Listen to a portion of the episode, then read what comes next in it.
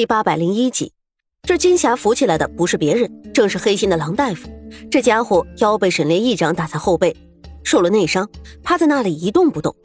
苏月心此刻本没心情去顾及别人，他和沈炼相守多半生，却没想到他为了自己的演技遭遇不测。沈炼和徐镖头是倒在一起的，苏月心一边给二人把脉，一边让家眷帮忙给二人梳理气息。好在二人都是内力极强的高手。虽然沈炼在关键时刻用内力给了郎大夫一掌，经脉断了几根，却也总算是没有大碍。除了迷魂草的毒，这些内伤根本不算什么。这会儿子躺在草地上恢复了半天，也渐渐好了许多。老爷，老爷，那人是谁？你快点睁开眼睛看看我。苏月心给沈炼把过脉之后，感觉他有了一点反应，忙在他耳边开口询问。他问了两遍，沈炼才慢慢有了回应。他嘴唇颤抖的开口道：“你怎么来了？这山势险恶，有熊，有蝙蝠，可能还有更危险的。你，你不听我的话。”苏月心此时真的是差一点就喜极而泣，她抱住自己的男人，眼泪噼里啪啦的往下掉。这些年在府上，她端庄儒雅，做了奶奶的人如此哭泣倒是头一次。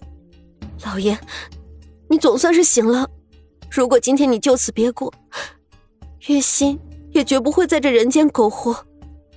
沈炼此时浑身无力，不过他还是勾起嘴角，微微笑了笑，下意识的用指尖碰了碰苏月心的手。苏月心一把将他的手握住，看着沈炼努力睁开的眼眸，轻声问道：“老爷，你告诉我，到底发生了什么事？那个人究竟是谁？我看他不像是许镖头家里的人啊。”他是镇上的郎中，惦记熊胆汁，一路跟随我们而来，也怪我粗心。帮他托运这半袋迷魂草，结果大家就全都中毒了。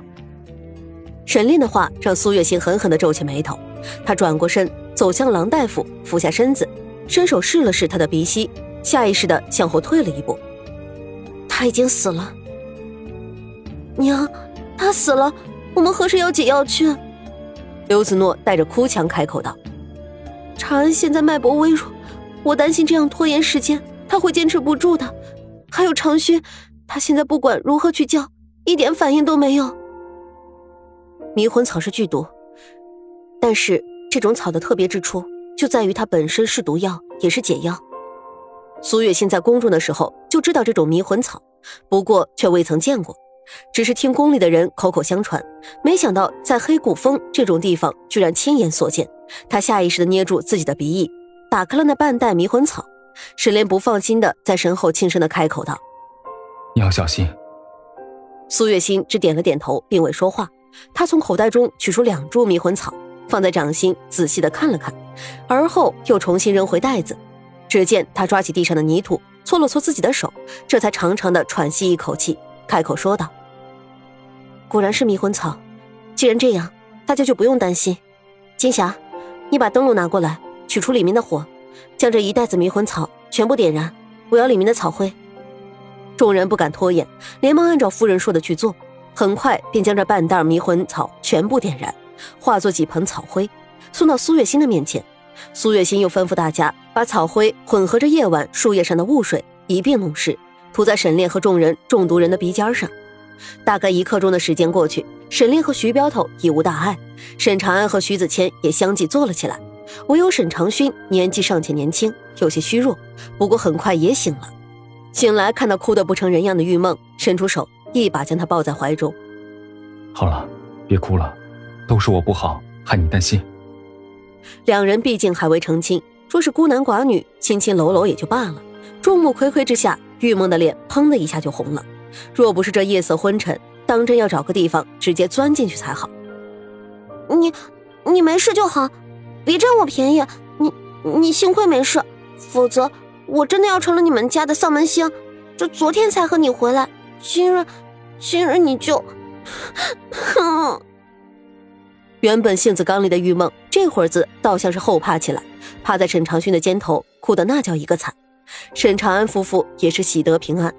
刘子诺温婉又会照顾人，恨不能赶紧回家给夫婿熬上一锅鲜美的鸡汤，好生的补补身子。不能喝鸡汤。苏月心扶着沈炼，家眷帮着照顾徐镖头和徐子谦，沈长安夫妇和沈长勋、玉梦也一并翻身上马。这迷魂草的毒性很大，虽说现在已经以毒解毒，但是日后需吃几日清淡的东西，一点油腥都不能沾，否则的话，很有可能在体内再次复发。娘，这实在太吓人了。我们沈家向来与世无争，在这镇上生活也不过才十余年，究竟是谁和我们结下这样的梁子，居然下起毒手？刘子诺看着郎中，接着说道：“娘，会不会背后有人？”沈炼摆了摆手：“这件事儿不是你们想的那样，他只是图财害命。我当时情急之下，为了救徐兄，一掌劈死了他。现如今这地方荒山野岭，总不能留他个尸体在这被豺狼虎豹分食。”就送去官府，让他亲眷去认领吧。也好，既然这样，就带他一起回去，也算是对他的家人有一个交代，免得日后有人查起这件事，倒把脏水往我们身上泼。苏月心点点头，让亲眷帮着把郎大夫的尸体拖在马背上送去官府。虽然沈炼现在隐居于此，可官府众人却足以从他的气场中看出此人的不俗，再加上徐镖头名声显赫。提起自己曾经送过几批货，这官府中人也是面面相觑。想不到这小小的镇子居然住了两位如此了不起的大人物。既是他下毒在先，这件事与你们无关，我们会通知他的家属来把尸体带回家去。你等先回府上调理身子。官府众人还算讲理，果断的处理了这件事情之后，沈家一行人连同徐彪父子才回到自家府上。此时，金竹正挺着肚子在沈家的院子里来回踱步。他现在身子重了，行走有些不便。今日徐子谦陪同沈老爷子进山的事儿又都瞒着他。晚上，他正在桃园乘凉，却听见两个小丫鬟说起打熊这事儿，顿时心中就吃了一惊，连忙背上轿辇来到了沈府。却没想到，刚一进院子，就听到曾经熟络的小丫鬟说，沈夫人带着少夫人还有玉梦姑娘一并去了黑谷峰。这可急坏了金主。他是又担心徐子谦，又担心夫人。自打这太阳落山以来，眼泪就没干过。好在晚上九点多钟的时候，大家都回来了。起初金主还不知道众人中毒的事情，只担心有无受伤。后来听说差点丢了性命，这才后怕的哭了起来。子谦，你若是今日有个三长两短，我和肚子里的宝宝都不要活了。太阳落山之后，宝宝就一直狠狠的踢我，我就猜到会有事。你。你若是以后再有事情这样瞒着我，我竟不会原谅你。